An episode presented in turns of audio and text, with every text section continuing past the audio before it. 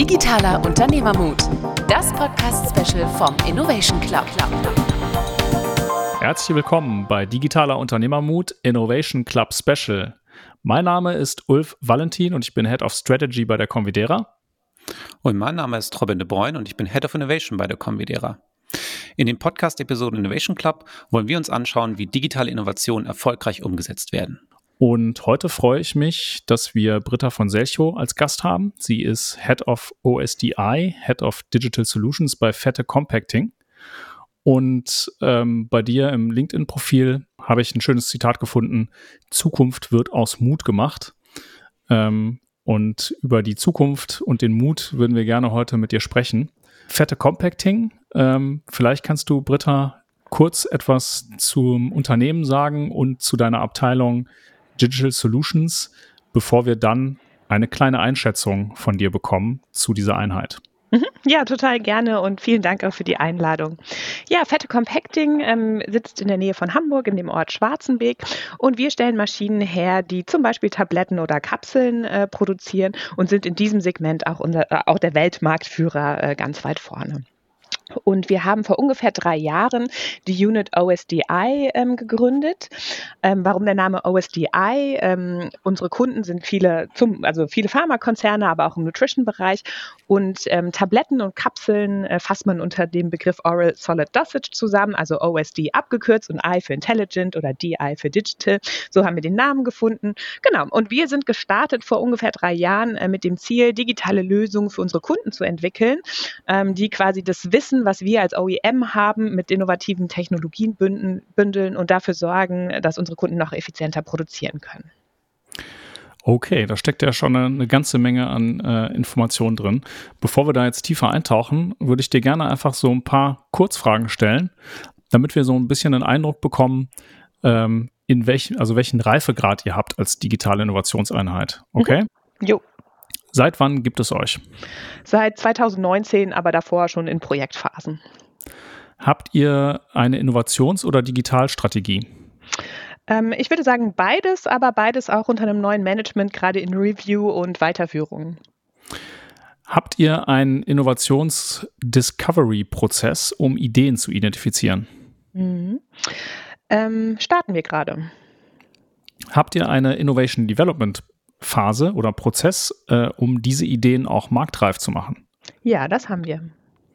Wie viele Ideen schleust ihr pro Jahr durch? Also da kann ich jetzt nur für meine Unit sprechen und wir machen so ungefähr fünf Ideen im Jahr. Wie viele Leute seid ihr fest angestellt? Ähm, in meiner Unit sind wir acht äh, Mitarbeiter und dann haben wir noch einen Nearshoring-Partner, wo weitere sechs Personen arbeiten. Und darüber hinaus arbeiten wir total vernetzt noch mit 30 Kollegen weltweit zusammen. Wow. Das ist eine Menge. Mhm. Arbeitet ihr mit Freelancern zusammen? Nee, also nicht Freelancer, sondern dann halt wirklich ein Partner, wo wir dann ein Team haben oder so. Okay. Habt ihr auch eigene Product Development Ressourcen, also Entwickler, Designer und Co? Ja, wir haben ähm, einige, quasi, die wir auf, auf die wir intern äh, zugreifen, aber um schneller voranzukommen und auch zu skalieren, haben wir ganz viel von der, sage ich mal, Entwicklung in der Cloud ähm, ja, bei unserem Nearshoring-Partner angesiedelt. Mhm. Würdest du sagen, seid ihr Cost Center oder Profit Center? Ja, wir sind ein Cost Center, aber wir haben ein ganz großes Herz für Umsatz. Sehr gut. Das schließt sich vielleicht die nächste Frage an. Kulturrevolution oder Geschäftsmodellrevolution? Ich, ähm, ich äh, störe mich so ein bisschen an dem Wort ähm, Revolution. Also natürlich äh, wird sich unsere Kultur verändern und wir müssen das auch aktiv steuern. Und natürlich werden sich auch unsere Geschäftsmodelle verändern und wir müssen das steuern. Aber niemand wacht morgens auf und kann alles komplett anders machen. Und deshalb ist es für mich nicht Revolution, sondern Evolution. Okay. Wie viele Innovationen habt ihr schon als MVP umgesetzt? Mhm. Also wir haben ähm, tatsächlich ähm, zwei, zwei Produkte, die wirklich als Produkt komplett verkauft und skalierfähig sind. Die sind auch über den MVP-Status hinaus, würde ich sagen. Und wir haben ein weiteres, was in wenigen Wochen im MVP-Status gelauncht wird. Sind die Produkte schon am Markt etabliert, die beiden, von denen du gerade gesprochen hast?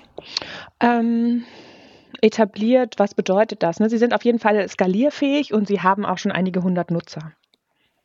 Okay, und zu guter Letzt, was ist euer Ziel?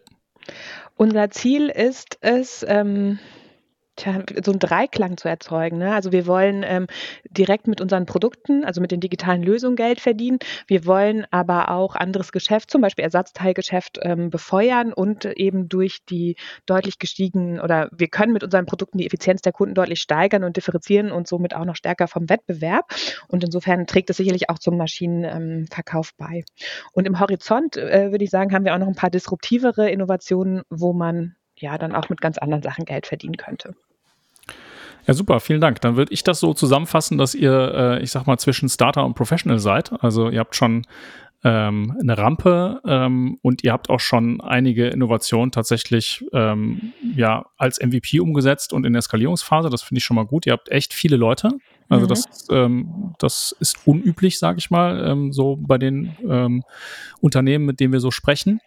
Ähm, das finde ich super. Ihr habt da quasi schon eine, eine, eine Landschaft euch aufgebaut, mit der ihr arbeiten könnt. Ja, vielleicht darf ich zu das viele Leute noch kommentieren.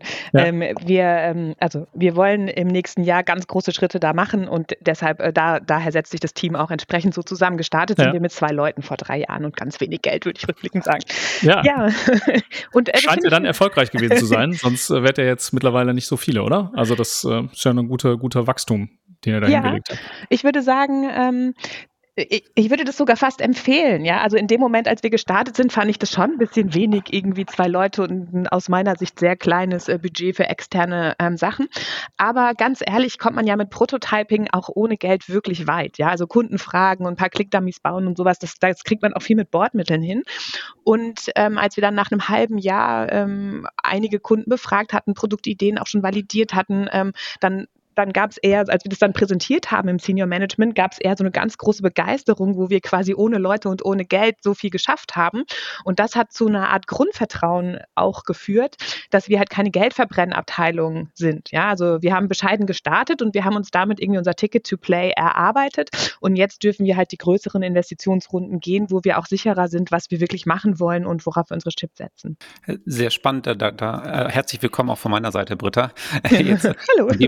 Möchte ich mich gerne ein bisschen reinhaken, ein bisschen tiefer legen mal. Mhm. Und zwar das Thema Strategie, wo ihr gestartet seid. Du bist gerade an dem Punkt äh, gewesen. Was habt ihr euch denn für Ziele gesetzt? Also ihr seid sehr klein gestartet, aber ihr habt sicher wahrscheinlich gesagt, okay, wir wollen auch das und das für fette Compacting erreichen. Das finde ich immer sehr, sehr spannend. Also wie habt ihr euch positioniert im, im Vergleich zum Kern des Unternehmens?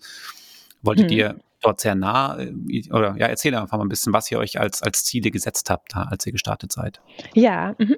okay, also wir sind ein total erfolgreicher äh, Maschinenbauer und ähm, der, der Prozess, wie man, wie wir so erfolgreich sind, ist halt ein anderer, als wie wir digitale Produkte entwickeln wollten. Und ich würde sagen, äh, im ersten Jahr war unsere Strategie vielleicht eher der Prozess, also wirklich zu sagen, dieses Team legt los in Richtung Digitalisierung Kunde. Also wir hatten nicht mhm. den Auftrag, auch alle Prozesse intern zu digitalisieren. Und das fand ich auch relativ ähm, erleichternd, zumindest mal in der Startphase zu sagen, okay, ich habe eine klare Stoßrichtung.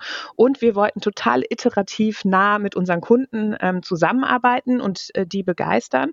Und ähm, und auch quasi, also so eine ganz starke Kundenzentrierung äh, damit mhm. fördern.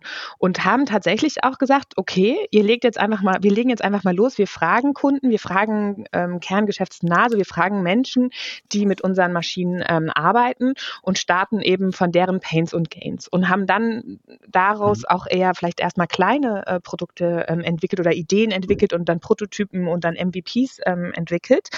Und ähm, das macht natürlich noch keine Digitalstrategie für ein Unternehmen aus, ja. Aber mhm. in dieser Phase versteht man halt ganz viel, wie, wie weit sind denn unsere Kunden? Also welche Geschäftsmodelle kann ich denen denn ähm, anbieten? Wie weit sind eigentlich unsere Prozesse? Also mal so mhm. als Stichwort, so ein Abo in SAP abzubilden, ist auch eine Challenge in sich, also zumindest zu dem Zeitpunkt damals für uns gewesen. Ähm, und ähm, oder ganz erstaunlich äh, äh, wollen unsere Kunden gar nicht so gerne ein Abo abschließen, weil dann müssen die ja zwölfmal eine Rechnung bezahlen. Die finden es doch irgendwie leichter, einmal im Jahr das zu machen. So, ne? Also da, mhm. da, da ähm, bin ich, da, ich drücke das so aus, dass wir da digitale Muskeln aufgebaut haben in der Zeit. Ja. Und ja, jetzt sind wir halt ein ganzes Stück weiter. Jetzt können wir wirklich auch sagen, es gibt bestimmte Säulen, ähm, wo wir mittelfristig ähm, für unsere Kunden Angebote machen wollen. Ähm, es gibt auch Ideen, wo wir quasi außerhalb von unserem Kundenkreis ähm, aktiv werden. Und das ist jetzt vielleicht so ein bisschen mehr Top-Down-Strategie. Und wir wollen wirklich einen messbaren Beitrag zum Wachstum äh, bei Fette Compacting leisten. Ja. Aber sehr spannend, weil häufig sieht man es, wenn man sich über Digitalisierung auch mit äh, unterhält, mit Mittelständlern oder auch mit Kunden von uns. Am Anfang ist ja oft eher der Impuls, ah, wir müssen unsere Prozesse besser machen. Ah, Digitalisierung hilft uns dabei, das und das zu automatisieren. Mhm. Und da gehen sehr, sehr viele Projekte, werden da sehr schnell gestartet. Äh, aber genau diesen Ansatz, den, den ihr da fahrt, vom Kunden her zu denken und da zu lernen, wo sind dort die Pain Points, ähm, ist auf jeden Fall äh, aus unserer Sicht auch der viel, viel wertbringendere Beitrag in der Digitalisierung, weil man damit die Märkte der Zukunft gestaltet, ne? weil man sagt, okay, was wollen die Kunden, wo haben sie heute Probleme und durch die Digitalisierung haben wir Möglichkeiten, die besser zu lösen, als wir es heute tun. Ne? Und da hilft es manchmal nicht, wenn man eine Rechnung der schneller durch, durch seine Wertschöpfung oder eine Rechnung schneller durch seine Prozesse, sagen wir es mal so, mhm. Rechnung durch seine Prozesse steuern kann, sondern eher das Problem des Kunden zu lösen. Und diesen Fokus finde ich super spannend, dass ihr euch das von Anfang an als Ziel gesetzt habt. Und ähm, ja, ist vielleicht auch das Geheimnis eures Erfolges, ja. ja, äh, und ähm, also natürlich sind intern Parallelprojekte gestartet, die sich mit internen Prozessverbesserungen durch Digitalisierung äh, beschäftigt haben. Aber das war nicht unser Scope. Und ähm, ich merke das auch, wenn ich mit, mich mit ähm, ja, mit äh, Menschen austausche, die eine ähnliche Rolle haben. Also ich find, fand es wirklich die ersten zwei Jahre erleichtert für mich zu sagen, hey, ich mache was für Kunden und die anderen sorgen dafür, dass es intern vorangeht, weil das sind zwei super wichtige Stoßrichtungen, die gleichzeitig verfolgt werden müssen. Und mhm. natürlich kommt man irgendwann an den Punkt, dass man sagt, okay, dieses, also solange man kerngeschäftsnah ist, ja, ist ja egal, was man dem Kunden an digitalen Lösungen anbietet, das hat ja oft einen Delivery-Prozess dahinter und den transformieren wir mit. Also das heißt, wenn wir wissen, hey, das wollen die Kunden, dann nehmen wir uns auch nochmal ganz bewusst einen Sprint äh, oder ein Zeitfenster, ähm, wo wir sagen, so, und jetzt gucken wir mal, wie können wir die interne Delivery dazu verbessern oder angrenzende Prozesse mit den Kollegen gemeinsam anschauen, sodass wir sie jetzt nicht nur digitisieren, sondern wirklich digital transformieren und daraus ein gesamtes neues Paket machen, was ganz ähm, vernetzt ist. Und mhm. dann ist man halt dann doch relativ schnell in so einer Top-Down-Digitalisierung. Mhm. Ne? Dann brauche ich ja doch irgendwie als Maschinenbauer, brauche ich irgendwie eine Vernetzung vielleicht zur Konstruktion und zur Produktion, damit ich die Daten bekomme bekomme, die meine Kunden haben wollen und so. Also äh, so zwei Jahre war das, glaube ich, so ganz toll, wirklich kundenzentriert zu starten und auch agil und so schnellbootmäßig unterwegs zu sein. Und ähm, die großen Schritte brauchen aber doch eine Vernetzung ähm, ins Unternehmen. Ja, absolut. Aber du hast dann den richtigen Kompass, ne? weil du weißt, okay, das löst wirklich ein Problem beim Kunden. Da werden wir besser. Und es, es schützt dich davor, dass man irgendwo Budgets ausgibt in Digitalisierung, die vielleicht an Punkten ansetzen, die nicht so effizient sind wie die, die du halt über den Kunden erfährst. Ne? Ja.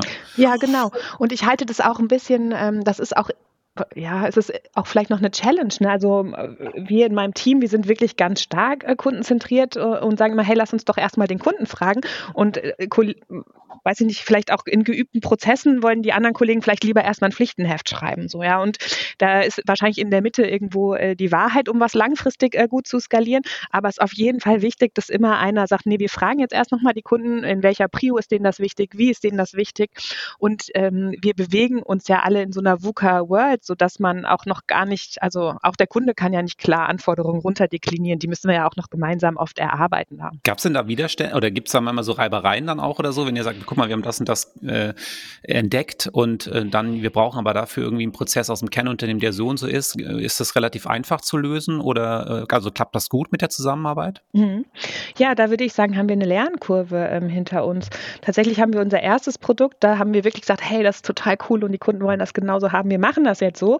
Und äh, die Kollegen, die damit aber dann letztendlich arbeiten und das delivern müssen, für die war das eher so noch so ein Prozessschritt on top. Das fanden die äh, schwierig und ähm, ja, also das geht schon, aber das ist echt holprig, auch vielleicht auch heute noch.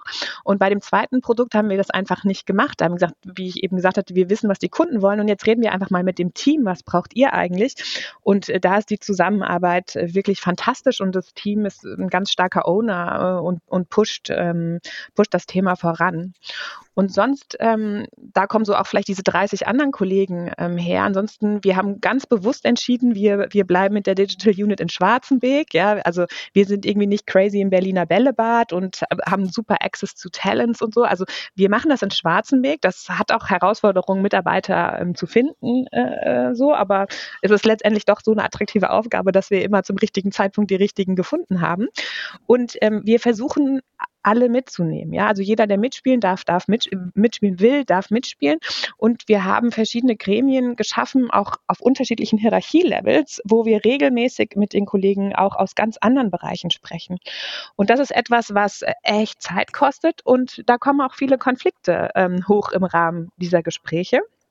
Und ich glaube, dass das aber quasi der Preis ist, um erfolgreich zu sein, weil ähm, in jeder Phase, die in diesen unterschiedlichen Phasen der digitalen Produkte brauche ich den Support anderer Kollegen. Vielleicht brauche ich mal mehr den Support aus der IT-Abteilung und mal mehr den Support aus dem Vertrieb.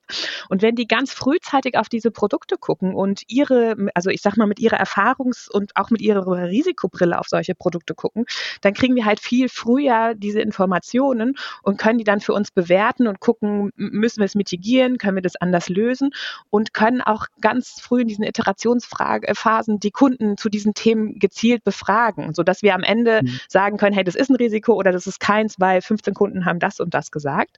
Mhm. Und genau, also das ist, äh, das ist ein Prozess, der, das ist auch viel Reibung. Also ich wünschte mir manchmal weniger äh, Reibung, aber am Ende führt es zu einem besseren Produkt. Bevor wir jetzt gleich in den Prozess gehen, vielleicht nochmal eine ähm, Frage, die du noch nicht beantwortet hast, nämlich wie bist du da hingekommen? Und vielleicht lässt sich das verknüpfen mit der Frage, wie ihr das Thema äh, Kundenzentriertheit überhaupt als Ziel setzen konnte. Ist das jetzt so, dass, weiß ich nicht, Vorstand bei euch gesagt hat, so jetzt, wir müssen jetzt kundenzentriert werden und äh, Britta, mach mal? Oder wie ist das? wie ist ja. das passiert? ja, weiß nicht. Nee, also ich habe ähm, Genau, ich bin Betriebswirtin äh, von der Ausbildung, also ich bin kein Techie und ähm, ich bin inzwischen 47 Jahre alt, also habe ein paar Jahre Berufserfahrung äh, äh, gesammelt und auch quasi das Vertrauen äh, da rein gefunden, dass wenn ich was nicht verstehe, dann oder wenn man das mit gesundem Menschenverstand nicht verstehen kann, dann darf man gern noch so lange weiter fragen, bis man es versteht. Ja, also so das, das schaffe ich und ich habe auch ein Team natürlich, was technisch total gut ist und äh, die auch bereit sind, mir Dinge zu erklären, bis ich einverstanden bin. Und ähm, also äh, insofern, ich habe einen BWL-Hintergrund. Ich habe vorher ähm, die Abteilung im Global Customer Support geleitet, die sich mit Kundentrainings und äh, Kundenberatung äh, beschäftigt hat, wo wir also schon immer gesagt haben, hey, ähm, liebe Kunden, mit unserem Wissen könnt ihr viel besser die Maschine bedienen. Ja, wir helfen euch in den Prozessen drumherum. Und in dieser Zeit, ähm, also ich habe nicht selber beraten und auch nicht selber Trainings gegeben. Diese Kompetenz habe ich nicht, das hatte mein Team. Aber ähm, ich habe halt gesehen, mit mit welchen Ideen wie viel mehr möglich ist. Und uns war in diesem Team relativ früh auch klar, wenn wir es schaffen, dieses Wissen, was wir waren damals, ich hatte zehn Mitarbeiter, ja, wenn wir statt zehn Mitarbeiter 100 hätten, würden all unsere Kunden viel besser sein. Aber das, das ist auch nicht so leicht äh, von der Mitarbeiterzahl zu skalieren. Und dann haben wir halt früh überlegt, was können wir eigentlich mit digitalen Technologien machen? Und da waren wir vielleicht in den ersten Momenten noch so technologiegetrieben, dass wir halt gesagt haben, okay, keine Ahnung, was kann man denn in Virtual Reality machen oder irgendwie so und ähm, haben auch das Glück, dass wir als, ähm, dass wir einen Vertrieb haben, der wirklich sehr gute und ich würde sogar auch sagen belastbare Beziehungen zu Kunden hat. Und wir, wir konnten relativ früh ähm, einfach Kundenideen, also Kundenideen mit Kunden aufgreifen und ich sag mal eher so ein bisschen zufällig sind wir in so einen Design Thinking Prozess äh, reingerutscht und haben das dann später aber methodisch gezielt verstärkt. Also haben dann jemanden noch ins Team geholt von extern, der wirklich ein Design Thinking Spezialist ist und ähm, äh, und haben auch ganz früh, also in unserem ersten Ideation-Sprint mit verschiedenen Kollegen, haben wir ähm, recht früh alle ins kalte Wasser geschmissen und Kunden befragt. Und wir haben einfach so tolle Erfahrungen in diesem kalten Wasser gesammelt, dass es dann relativ leicht war, das als Standard für uns zu etablieren. Wie hast du das denn geschafft, dass das Thema so eine, so eine Awareness bekommt, dass ihr das machen könnt? Also ähm, die hm oftmals ist ja schon so, dass dann äh, hinter der Innovation der Erfolg irgendwie schnell kommen muss. Aber ihr habt ja Zeit, tatsächlich ähm, euch erstmal mit dem Kunden zu beschäftigen, was ähm, wir bestätigen würden, dass das genau der richtige Weg ist. Aber wie seid ihr da dahin gekommen, tatsächlich das so machen zu dürfen und zu können? Tja, wie sind wir da hingekommen? Das kann ich, äh, also das war eigentlich Konsens, dass wir so vorgehen. Das war nicht ein großes streitbares ähm, Thema. Vielleicht hat uns geholfen, also ja, wir sind ein Maschinenbauer, aber alles, was wir an Innovationen hervorgebracht haben, hatte schon seit Jahrzehnten den Fokus, Kunden effizienter zu machen. Also auch wenn wir im Wasserfall Innovationsmanagement betrieben haben, haben wir immer versucht, was Gutes für den Kunden zu machen. Also vielleicht ist das doch so ein Kern unserer DNA. Und ähm, dann würde ich auch sagen, gibt es im Senior Management ein hohes Interesse an Kundenmeinung und das haben wir vielleicht auch ein bisschen weiß nicht, gut genutzt, ja, dass wir äh, gute Wege gefunden haben, die mitzunehmen und zu erzählen, was wir gelernt haben. Und, ähm, und also ich hatte schon das Gefühl, eigentlich haben alle Lust mitzumachen. Und und wir haben uns auch bemüht, dass es vielleicht eher leicht ist, mit uns zu arbeiten, so, ne? Aber ähm, ich, das war jetzt keine Mühe, diesen Raum zu kriegen, Kunden zu fragen. Finde ich nicht bei uns. Hattet ihr denn da von Anfang eine zeitliche Vorgabe auch, wo es hieß, okay, wir starten 2019 und 2021 muss aber das und das erreicht sein und dann gucken wir es uns nochmal an oder war das erstmal offen? Nee, das war echt dankbar. Also wir haben mhm. versucht, äh, Zahlen zu schätzen. Ähm, mhm. wir haben versucht, Annahmen zu treffen, worüber wir welche Umsätze ähm, generieren und das haben wir natürlich auch immer mit dem Business zusammen ähm, gemacht. Aber also vielleicht kann man das auch so sagen, wenn man, wir sind ja klein und mit wenig Mitteln gestartet, das ist ein Investment, was unser Unternehmen äh, tragen wollte. Also es war denen auch wichtig, äh, da Schritte zu gehen und zu lernen. Und ähm, ja, also ich kann es irgendwie leider nicht besser beantworten. Wir haben da ähm, Freiheit bekommen, aber wir haben auch bewiesen, dass wir das Vertrauen verdient haben. So. Mhm.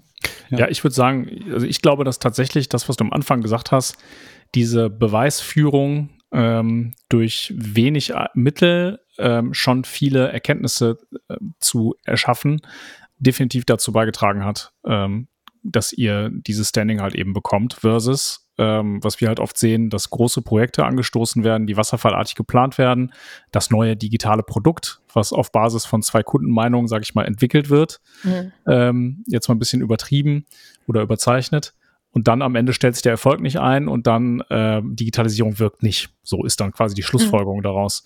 Versus, ich gehe halt hin und ähm, nehme mir halt einfach die Zeit, erstmal mich mit den Kunden auseinanderzusetzen. Ich glaube, das ist schon ähm, wahrscheinlich ein Erfolgsfaktor, den ihr da entdeckt habt und einfach genutzt habt. Jetzt wäre vielleicht mal die Frage, um das so ein bisschen in den Prozess überzuleiten, weil wir haben uns jetzt gerade sehr stark natürlich mit dem Thema Innovation Strategy beschäftigt. Wie sieht denn euer Discovery-Prozess aus? Im Detail habt ihr da ein Vorgehen entwickelt für euch oder ähm, ent, entlehnt ihr euch da einer Methodik? Wie sieht das konkret aus? Mhm. Ja, also wir, wir mischen so Design Thinking in den ersten Phasen und gehen dann über zu Lean Startup, so wenn man die Überbegriffe wählt. Und ähm, ich glaube, was für unser, also wir als Team ähm, haben vielleicht würde ich diesen ersten Sprint mal im Detail beschreiben, weil das fand ich auch eine ganz empfehlenswerte ähm, Vorgehensweise. Wir haben äh, also mein Team plus ungefähr acht Experten aus ganz unterschiedlichen Bereichen bei unserem Unternehmen haben wir eine Woche einen Ideation-Sprint so ein bisschen nach dem Google-Format gesteckt und haben gesagt, okay, am ersten Tag äh, voll die zähe Aufgabe, alle kriegen die Interview-Mitschriften, ja, und müssen die durchlesen und sich aufschreiben, was sie an Pains identifizieren und haben quasi am Ende des ersten Tages haben alle das gelesen und haben Pain-Cluster Cluster ähm, identifiziert insgesamt. Dann haben wir ähm, priorisiert, okay, wo sind also was sind die größten Pains bei Kunden und wo haben wir vermutlich eher leichten Impact? So, wo haben wir das Gefühl, da haben wir schon äh, Kompetenzen und haben quasi in dem Raster große, großer Need und äh, gute Kompetenz wahrscheinlich, haben gesagt, okay, in dem Set ähm, versuchen wir Ideen zu generieren und haben dann quasi ja den ganzen Dienstagnachmittag und auch noch den Mittwochvormittag äh, mit verschiedenen Brainstorming-Methoden ähm, gearbeitet und hatten dann eine Fülle von ähm, Ideen und äh, haben dann aus diesen Ideen acht rausgevotet nach verschiedenen Kriterien. An manchen hängt einfach so das Herz, ja, das war so, oh, das ist so eine schöne Idee, die wollen wir weiterverfolgen. Manche da mhm. waren sich alle sicher, das klappt so auf jeden Fall, also hatten so unterschiedliche Hüte auf, als wir das ausgewählt haben und haben dann ähm, äh, diese Ideen nicht auf acht, sondern auf vier runtergedampft und haben die in äh, quasi dann weiter ausgearbeitet und haben dann gesagt, okay, wirklich hier Edding, weißes Blatt Papier, äh, wie könnte der Prozess so aussehen, was ist der Nutzen, so wirklich höchstens zwei Seiten und hatten dann schon für den Donnerstagmorgen, und hier kommt wieder diese tolle äh, Beziehung vom Vertrieb rein, also wir hatten für den Donnerstagmorgen schon mit, wir wollten mit Produktionsleitern sprechen, hatten wir schon sieben Telefon- oder Videokonferenztermine ähm, ausgemacht und wir haben das terminiert terminiert gehabt, als wir ja noch gar nicht wussten, was für Ideen wir erarbeiten. Ne? Also das hat, war auch für alle so ein bisschen um Luft anhalten. So, ne? Und dann hatten wir also an dem Donnerstagvormittag sieben Calls mit Kunden, wo wir jeder Call eine Stunde lang und wir haben 15 Minuten jede Idee gepitcht und haben das Feedback und die Anmerkungen von diesen Kunden mit reingenommen. Und da glaube ich schon, das war so der erste Moment, wo wir alle so ein bisschen aus der Komfortzone rausgeschmissen haben. Und da bin dann zum Beispiel auch ich in den Lead gegangen und habe gesagt, komm, erste, den ersten Call mache ich, dann seht ihr schon, die reißen uns den Kopf nicht ab und könnt einmal zuhören, wie das läuft. Gekauft. Und was passiert ist ja, ich habe den Kunden vorher gefragt, er hat gesagt, ich habe mit einem bestimmten Aspekt ein, ein, Problem. Und wenn ich jetzt zu ihm gehe und sage, hey, das ist unsere erste Idee dazu, was sagst du jetzt? Dann freut er sich eher, dass ich endlich an seinem Problem arbeite, als abweisend zu sein. Ja, also es waren total gute mhm. Gespräche und ähm, mit dem Feedback des Kunden wollten wir weiterarbeiten. Und dann haben wir noch schnell gemerkt, das Feedback, was der Kunde auf die Idee gibt, so inhaltlich, da hören wir auch was anderes vielleicht, als der Kunde sagt und haben dann in so einem NPS Faktor oder auf einer Skala von 1 bis 10 den Kunden die Ideen raten lassen und hatten dann quasi am Donnerstagnachmittag äh, schon eine Übersicht, unsere vier Ideen, was sagen die Kunden dazu und wie wichtig äh, finden die das. Und dann haben wir den Donnerstagnachmittag genutzt, ein Business Model Canvas äh, in den Teams pro Idee erarbeitet und haben den auch noch gezeigt. Es gibt so kleine Prototyping-Apps, wo man wirklich relativ leicht eine App oder so ein Click-Dummy fürs Handy erstellen kann. Und haben dann am Freitagnachmittag mit dem Senior Management so eine Art Höhle der Löwen-Pitch gehabt, wo die vier Ideen gepitcht wurden. Und äh, danach haben wir entschieden, mit welcher wir weitermachen. Das heißt eigentlich, ihr habt schon für euch eigentlich so auch gewisse Gates, sage ich mal, ähnlich wie so im Produktentwicklungsprozess, also Stage-Gate-mäßig äh, euch aufgestellt und gesagt, okay, das und das muss als erstes für uns. Also erstmal muss die Zielgruppe klar sein, ne, mit welchen Kunden. Das ist bei euch ja schon vorgegeben, relativ kerngeschäftsnah. Ne? Mhm. Also äh, sagt dann, okay, was ist unser, unser Problem? Eigentlich, was haben die für Pain Points? Bringt es dann eigentlich, okay, was, was für Pain Points müssen wir eigentlich lösen für den Kunden? Und dann ist eure erste Stufe, sage ich mal, wo ihr sagt, okay, wenn wir das haben, dann hier brauchen wir mehr Investment, um äh, weiter an, an, einem, an, einem, Geschäftsmodell eigentlich äh, zu sprechen, ne? also einem Geschäftsmodell zu sprechen. Ja, genau. Also wir haben dann quasi die, die Ideen noch weiter ausgearbeitet, danach mit mehreren mhm. Kunden gesprochen. Es ist ja auch also wirklich wichtig, ähm, bewusst zu entscheiden, mit welchen Kundengruppen spreche ich. Also wir können nicht nur mit den Freunden vom Vertrieb sprechen, so, sondern mhm. wir müssen auch gucken, haben wir große und kleine und haben wir welche in den mhm. unterschiedlichsten Regionen der Welt äh, befragt, damit man ein bisschen mehr repräsentative Antworten noch vielleicht insgesamt hat. Und ich kann mir da auch vorstellen, dass es bei euch sehr unterschiedlich ist, ne? weil die Maschinen, die ihr herstellt, sind wahrscheinlich auch für ganz unterschiedliche Zielgruppen ähm, interessant. Ne? Ja, genau. Es gibt unterschiedliche, also es gibt Kunden halt, denen unterschiedliche Dinge auf jeden Fall wichtig sind und es gibt natürlich auch regionale Unterschiede. Wann kommt denn dieser Prozess, wo ihr viele Kunden befragt, um so ein repräsentatives Bild zu bekommen, ins Rollen. Also du hast eben gesagt, also du hast eben vom ersten Sprint gesprochen. Danke nochmal für die Schilderung, fand ich, fand ich super spannend. Also eigentlich eine Empfehlung für jeden, das so zum Beispiel mal zu starten, um auch das Management mitzunehmen. Und mit solchen Analogien wie Höhle der Löwen ähm, schafft man ja auch direkt eine gewisse Vorstellung davon, was, was eine Innovation für eine Kraft entwickeln kann. Das finde ich auch ziemlich schlau. Wenn jetzt das als Prozess überführt worden ist und ihr habt jetzt Ideen, ihr habt Kunden gefragt, ihr wisst, okay, dies, diese Idee oder jene Idee könnte was sein, dann müsst ihr ja irgendwann übergehen und dieses repräsentative Kundenbild erfragen, was ich mir aber vorstelle, was auch sehr viel Zeit in Anspruch nimmt, weil du musst halt eben mit sehr vielen Kunden äh, Gespräche führen. Habt ihr dafür eine Art Gate oder eine Art äh, Meilenstein, den, mhm. der dann getickt wird, damit ihr das machen könnt? Und wer macht das dann? Ja, mhm, ja, das haben wir. Also wir, wir sammeln in dieser Ideation-Phase Feedback, ob wir überhaupt weitermachen wollen. Und dann in so einer, wir nennen das bei uns Prototyping-Phase oder wo man wenigstens wirklich auch mal ein bisschen aufwendigere Click-Dummies ähm, investiert oder also da ist ein bisschen mehr Aufwand dann als nur Adding on Paper ja, äh, in der Phase. Da fragen wir auch, ähm, da nehmen wir uns eigentlich immer so ungefähr vier Wochen vor, in denen wir ganz gezielt Kunden befragen. Die Befragung leitet mein Team und der, der Vertriebsmitarbeiter, der für den Kunden verantwortlich ist, ähm, ist dabei. Und was wir vorher machen, ist noch, dass wir ähm, gemeinsam mit einem, also nicht mit den 30, aber Kollegen, aber mit ungefähr zehn Kollegen, auch aus jedem Bereich einer, setzen wir kritische Hypothesen auf, die wir quasi in diesen Interviews erhärten wollen. Ja, da, das kann sein von, der Kunde hat Wi-Fi an der Anlage und kann unsere App benutzen, bis hin zu sonst was. Also da sagen wir, okay, das sind diese kritischen Hypothesen. Wenn wir die alle äh, bewiesen haben, dass das funktioniert, dann können wir glauben, dass wir das Produkt zum Fliegen kriegen. Und mhm. ähm, genau, und äh, daraus leiten wir unseren Fragebogen ab und dann führen wir diese ähm, Interviews so konsolidiert. Da muss man auch sagen, ja, manche Kunden sind im Urlaub, manche antworten ein bisschen später. Aber man sieht oft auch schon an der Bereitschaft der Kunden, zu diesem Thema zu sprechen, wie hoch deren Interesse ist. Also das ist auch unterschiedlich bei den verschiedenen ähm, Ideen gewesen. Und dann versuchen wir, sagen wir mal, vier bis sechs Wochen das Feedback zu sammeln und wir halten das auch tatsächlich recht ähm, grafisch ähm, fest, dass wir die verschiedenen Thesen haben, wie in einer Matrix und die verschiedenen Interviews und dann mit Farbcodes arbeiten, ob die These in dem Gespräch widerlegt oder erhärtet wurde, sodass man auch gut wie visuell am Ende sieht, ähm, ja, können wir das glauben oder können wir das nicht glauben. Wenn mehr Grün da ist, dann seid ihr, dann seid ihr validiert. Wenn, wenn wenig Rot noch da ist, dann ist es äh, quasi ready, um weiterzugehen, ne? Ja, genau. Und, Und da ja. kriegt man noch recht viele Ideen, auch finde ich, in der Phase. Oder man hört noch wieder neue Einschränkungen äh, bei Kunden oder noch einen neuen Gedanken, wie man das spinnen kann. Und in dieser Phase verändern sich auch unsere Prototypen äh, immer noch mhm. weiter, sodass wir zum Beispiel auch gemerkt haben, nach diesem initialen, sage ich mal, vier Wochen Feedback-Sprint haben wir häufig ähm, äh, dann oder haben wir angefangen, ungefähr noch ein Interview pro Woche für die nächsten Wochen einfach weiter zu schedulen, weil man doch immer noch Themen hat, die man mit anderen Kunden weiter ähm, ja, iterieren mhm. möchte. Du hast ja schon von Click-Dummies und Interviews und so gesprochen. Was für Werkzeuge nutzt, nutzt ihr? Also nutzt ihr, sind das eure Hauptwerkzeuge, mit denen ihr arbeitet in dieser Phase oder hast du noch andere, habt ihr noch andere Dinge, die ihr da auch einsetzt? Mhm. Ja, also wir, wir ähm, wenn es eine ähnliche Software gibt, kaufen wir sowas durchaus auch mal ein für eine Phase, um mhm. was wirklich konkret zu vertesten. Das mhm. hat uns auch schon gut weitergeholfen. Mhm. Da war auch zum Beispiel diese Zusammenarbeit mit anderen Startups ähm, total hilfreich. Ähm, mhm.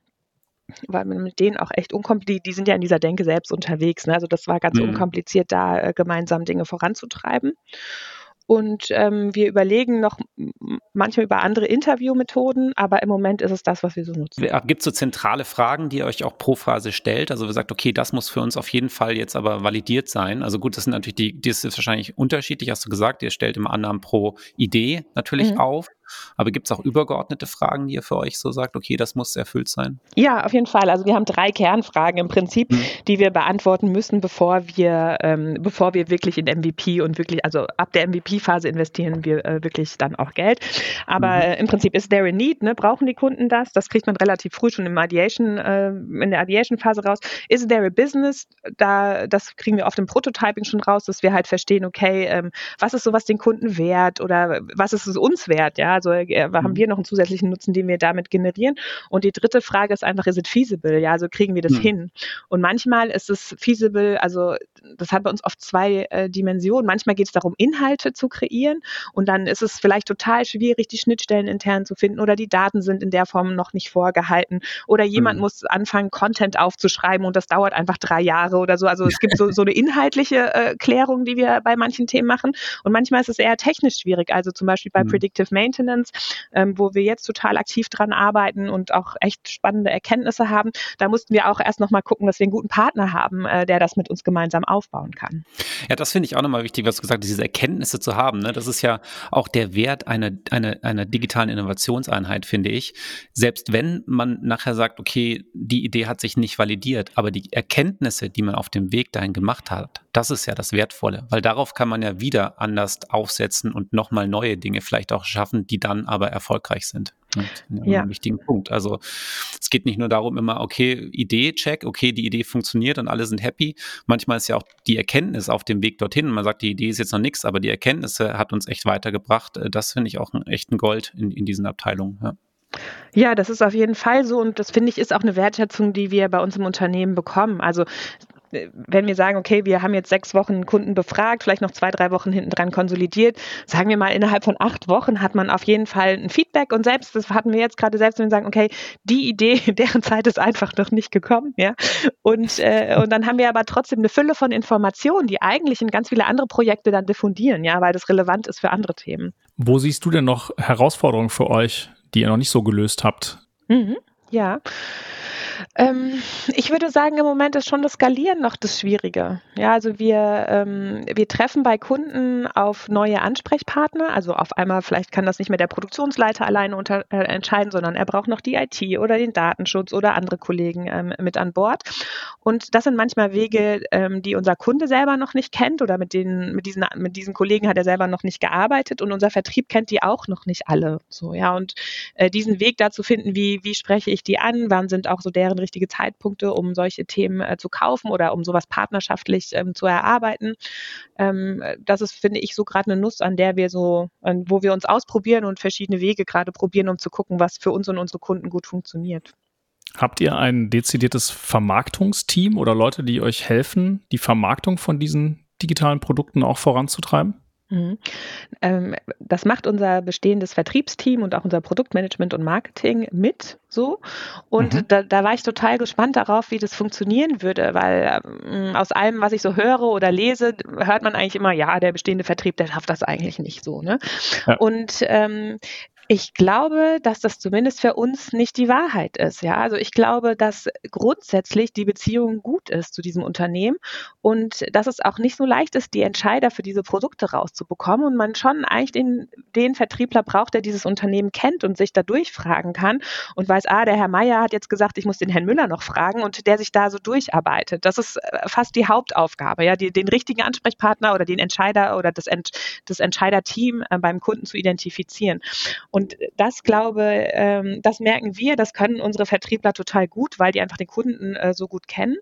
Und ähm, genau, und dann, wo die sich unsicher fühlen, vielleicht weil das Produkte sind, die die noch nicht so oft oder so gut verkauft haben, da ähm, supporten wir ganz stark. Also deshalb habe ich, also wir haben so ein Herz für Umsatz, ja, also wir gehen in ganz, ganz viele Kundengespräche mit rein und präsentieren das, weil ähm, wir natürlich auch dran glauben, also nur wenn sich diese Dinger gut verkaufen, sind wir erfolgreich am Ende und insofern fühlen wir uns da ganz lange mitverantwortlich.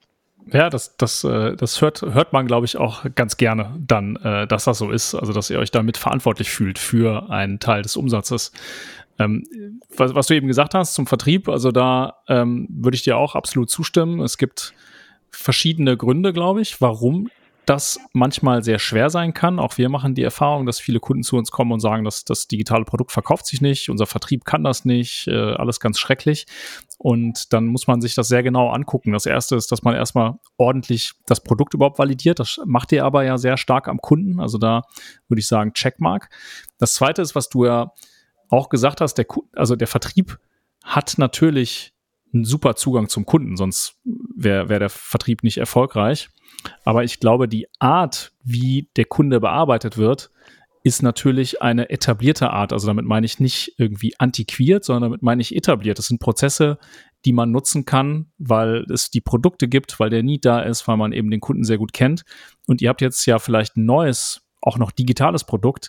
Und da muss ich einen ganz anderen Ansatz wählen. Und ich glaube, diesen Ansatz, wie das geht, wie man das machen muss, diesen, äh, den, den fehlt oftmals dem Vertrieb, den muss man halt erstmal antrainieren. Und was wir als an Erfahrung haben und gleich auch gerne eine Frage an dich, dass ähm, sich oftmals Marketing und Vertrieb schwer tun, zusammenzuarbeiten. Und genau gerade das ist eigentlich super wichtig, wenn man in einen Markt geht und sehr viele Hypothesen erstmal äh, validieren muss, braucht man einen sehr flexiblen Angang, äh, in dem Marketing und Vertrieb Hand in Hand zusammenarbeiten, damit man einfach sich Kosten und Zeit spart ähm, und das ist halt oftmals auch nicht der Fall. Wir nehmen das oftmals mal, gerade jetzt im Maschinenbau, witzigerweise, dass Marketing eher so eine, sag ich mal, eine Vertriebsassistenzfunktion äh, einnimmt und aus der auch nicht rauskommt und gerade auch noch nicht mal rauskommt, wenn es jetzt darum geht, ein völlig neues digitales Produkt am Markt zu platzieren. Mhm. Wie ist das bei euch? Mhm. Ja, ähm, Bevor ich das erzähle, wollte ich gerne noch darauf hinweisen, dass du einen ganz guten Artikel zu dem Thema veröffentlicht ja, hast. Danke. genau. Ja, äh, Marketing und Vertrieb. Also wir, ähm, ehrlich gesagt, testen wir das genauso wie unsere Produkte gerade. Also wir haben uns verschiedene Kanäle überlegt oder verschiedene Arten von Initiativen und ähm, sitzen tatsächlich auch, bevor wir das losschießen, ja, sitzen wir zusammen und sagen, okay, wie müssen wir das jetzt aufsetzen, damit wir auf jeden Fall lernen? Also selbst wenn kein einziger Kunde sich meldet, was haben wir dann gelernt? Ja, und ähm, entsprechend, ähm, ja, haben wir, weiß ich nicht, haben, haben wir die diversen, weiß ich nicht, äh, in Social Media Themen verfolgt. In manchen Ländern äh, sind Datenschutzthematiken anders geregelt als in der EU. Die schießen auch mal irgendwas los, was mit deren lokalen Richtlinien äh, funktioniert und gucken, wie das Feedback ist. Und äh, wir sitzen dann einfach immer wieder zusammen und sagen, okay, das hat jetzt funktioniert, ja, aber beim nächsten Mal wissen wir einfach, wenn wir das nochmal machen wollen, müssen wir das und das anders oder besser machen. Und ich würde einfach sagen, dass also mit einer ähnlichen Neugier, wie wir auch Produkte entwickeln, gucken wir uns jetzt einfach an, wie kann denn hier Vertrieb unterstützt werden. Okay, das heißt, also ihr, habt, ihr seid wirklich sehr experimentierfreudig und ähm, so du vermittelst den Eindruck zumindest, dass ihr alle zusammen im Boot sitzt und die Leute auch echt ähm, Zeit und Lust haben, sich mit dem Thema zu beschäftigen. Das finde ich schon beeindruckend, weil das bedeutet ja auch, dass viele Leute, du hast eben gesagt, ne, zum Beispiel zehn verschiedene, die bei den kritischen Hypothesen mithelfen. Du hast den Vertriebler, der euch die Kundengespräche ermöglicht und sogar mit dabei sitzt. Mhm. Das heißt, die sind auch ähm, ja, also intrinsisch motiviert, da mitzuhelfen oder kriegen sozusagen auch die, äh, die Freiheit, das zu tun. Das äh, finde ich super. Ist das irgendwo geregelt? Das, ähm, oder gibt es da eine Ansage oder sowas? Oder mhm. ja, also ich würde schon mal vorwegschießen, dass äh, ein, ein guter Teil, also Ingenieure haben Spieltrieb, ja, also diese neugierig per se, die möchten Dinge entwickeln, so ja, also ich würde sagen, der Menschenschlag, der bei uns sitzt, der ist ja gar nicht so verkehrt, um sowas auf die Beine zu stellen, so. Und ähm, dann gibt es viele Kollegen, also wir beschäftigen, das ist so gut an diesem Prozess vom Kundenpain zu kommen, ja, weil wenn man was macht, was der Kunde haben will, dann ist es, will der Vertrieb ja auch gerne dem Kunden das geben, was der Kunde haben will. Also das zieht sich durch den ganzen Prozess durch, wenn man das gut, wenn man sich die Zeit am Anfang genommen hat, den Kunden zu verstehen, das lohnt sich jeden Tag ähm, hinten raus. Und wir haben aber natürlich kann das jetzt jeder nicht so als Pet Project nebenbei treiben. So und insofern haben wir tatsächlich voll unagil, ja, haben wir einen Roadmap-Prozess und ähm, der Roadmap-Prozess bei uns beinhaltet alle Innovationen, also nicht nur die digitalen, auch alle anderen. Und dann wird eben abgeschätzt, okay, wie viele Ressourcen brauche ich, aus welchen Bereichen, was muss ich mir extern äh, dazu holen. Und das ist für mein Team auf jeden Fall eine Challenge, weil wir natürlich nicht 18 Monate im Voraus wissen, was wir dann genau machen. So, ja, aber die großen, ein halbes Jahr können wir auf jeden Fall immer vorausplanen und mit ein bisschen Mühe schaffen wir auch mehr. Und ich würde sagen, dann gibt es auch so ein bisschen eine Großzügigkeit in der Unschärfe, dass wir halt sagen, okay, wir wollen die und die Themen nächstes Jahr machen, dafür brauche ich zwei Kollegen Kollegen aus der Entwicklung und einer aus dem Service und einen von hier und einen von da. Und das wird quasi äh, wirklich so, ja, äh, Mitte des Jahres für das nächste Jahr äh, äh, besprochen. Und da werden quasi die Ressourcen verteilt und auch gesichert ähm, äh, für große Themen. Ja. Mhm. Und ansonsten finde ich schon, dass, also gute Mitarbeiter haben ja auch Lust, sich mit wichtigen Themen auseinanderzusetzen und mal ein Gespräch mit irgendwem oder hier mal eine Stunde oder da mal einen halben Tag Workshop, das kriegen wir fast immer hin. Das finde ich auch sehr interessant, nochmal zu dem Thema mit, mit, dieser Vernetzung mit den anderen Kollegen, weil du hast ja vorher auch gesagt, der, der Ausgangspunkt für euch ist ja Technologie und ihr habt ja unglaublich großes Wissen in Technologie bei euch im Unternehmen. Ne? Und da zu starten, mit denen zu arbeiten, dann die Brücke zu bilden mit dem Prozess, den du beschrieben hast eigentlich, ne? mit diesem Geschäftsmodellprozess von der, von der Idee äh, zur Lösung zum Markt. Und wenn du dann am Markt bist, da spielt dann wiederum der Vertrieb ne? eine große Rolle, wo der ja auch viel Erfahrung mhm. in den mhm. Bereichen hat. Deswegen finde ich dieses Zusammenspiel, du es gerade beschrieben hast, eigentlich ideal. Ne? Also, also von, der, von, der von der Technologie über das Geschäftsmodell die Brücke hin zum Markt. Ne? Also das finde ich, äh, so wie man es ja auch in der digitalen Innovation tun sollte, ne? weil Digitalisierung getrieben von Technologie auf zum Markt ähm, und diese ganzen Ressourcen miteinander zu verknüpfen, das, wie du es gerade erzählt hast, äh, finde ich, finde ich sehr, sehr smart, wie ihr das aufgesetzt habt. Mhm. Und ich meine, äh, Fette Compacting, wir haben 1000 Mitarbeiter weltweit, ungefähr die Hälfte davon in Schwarzenberg. Also wir kennen uns auch und als man mhm. noch in die Kantine gehen konnte, haben wir uns da auch gesehen und ähm, viele Menschen arbeiten schon lange auch in diesem Unternehmen. Das heißt, es gibt ganz viele äh, Beziehungen und ähm, darüber passiert auch viel. Ja, einfach, dass wir uns an der Kaffeemaschine sehen, äh, führt auch dazu, dass die, dass andere Konflikte an mich herangetragen werden oder andere äh, Fragen ähm, äh, gestellt werden. Und das ist vielleicht auch noch so, was ich glaube, was total gut war für uns. Wir, äh, also wir haben nicht überall viel Bürofläche, aber ähm, der Bereich Service äh, oder Global Customer Support war so nett, ein paar Plätze rauszuquetschen bei denen. Also das heißt, wir sitzen mit denen auf einem Flur, wir sehen die äh, bei jedem Schritt und die sehen uns und ähm, das finde ich total hilfreich, äh, dass wir halt nicht irgendwo in so einem Elfenbeinturm oder wie gesagt im Bällebad sind, sondern irgendwo so ein bisschen mitten im Geschehen und äh, da überall kurze Wege hin haben. Ja, wir kommen so langsam zum Ende. Ähm, was ist denn aus deiner Sicht das nächste große Ding, was äh, den Maschinenbau Richtung Innovation nachhaltig verändern wird? Mhm. Ja, ich äh, glaube, das nächste große Ding ist, dass man wirklich ähm, Wertstufen übergreifend Daten teilt. Ja. Und äh, dass wir gemeinsam das Beste aus all diesen Prozessen rausholen. Und da ist dann wir und unsere Kunden, aber da sind natürlich auch andere Supplier mit gefragt. Okay, dass ihr quasi in eurer Wertschöpfung ähm, die Daten, die ihr generiert, miteinander verbindet oder ganz generell äh, im kompletten Marktprozess? Mhm. Also ich meine, unser nächster Schritt ist natürlich, das mit den Kunden äh, zu tun. Wenn wir unsere Daten und die Daten der Kunden mit unserem Wissen und dem Wissen der Kunden zusammenpacken, das ist ja unglaublich kraftvoll, was wir dann da gemeinsam ähm, entwickeln. Und dafür brauchen wir digitale Technologien. Und wenn man das eben potenziert über die gesamte Wertschöpfungskette unseres Kunden zum Beispiel, dann sind da ja ganz andere Maßstäbe nochmal an Steigerung möglich. Apropos Daten habe ich noch eine kurze Frage vielleicht zum Abschluss dann. Ähm, wir haben jetzt viel über den Prozess und so weiter gesprochen und Daten, hast du denn KPIs? Also nutzt du Daten für dich, um zu sagen, okay, so stehen wir in der, in der Innovationseinheit da? Also läuft es gerade gut bei uns? Sind wir zeitlich oder sind wir monetär oder budgetär? Also hast du bestimmte KPIs, die du auch nutzt, um den Prozess zu steuern? Mhm. Ja, wobei ich glaube, da sind wir noch eher basic äh, unterwegs. Mhm. Also wir, wir haben ähm, also in Time und in Budget-Thematiken, äh, wo wir quasi sagen, mhm. okay, diese Themen wollen wir in einem bestimmten Zeitrahmen und einem bestimmten Budget ähm, bearbeiten. Wir nehmen uns auch eine bestimmte Anzahl an Gesprächen vor in den verschiedenen Phasen und ähm, natürlich in den MVP- und Skalierungsphasen, da haben wir auch bestimmte Kennzahlen, die man, also Nutzer kennen, also äh, Nutzerzahlen oder solche Themen, äh, die wir uns da anschauen. Mhm.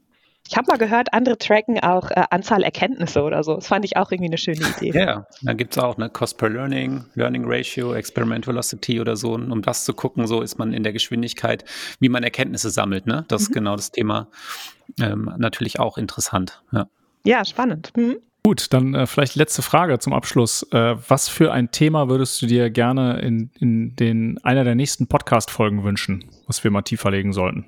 Ja, ähm, also tatsächlich würde ich hier direkt an Robin anschließen. Das Thema Kennzahlen fände ich schon nochmal spannend für, so, für den Innovationsprozess. Aber als Maschinenbauer sind wir ein gewisses Set an KPIs gewöhnt, was für Software ja gar nicht gilt. Und äh, diesen Sprung würde ich auch gerne noch besser schaffen. Ja, Britta, vielen Dank für diese tollen Insights und Erkenntnisse. Ähm, ich hoffe, dass ihr viel Erfolg haben werdet weiterhin und wir noch einige Innovationen von euch schon nächstes Jahr sehen können und davon hören und wünsche dir eine schöne Weihnachtszeit und einen guten Rutsch ins neue Jahr. Dankeschön. Danke, Britta. Dankeschön. Das wünsche ich euch auch. Alles Gute.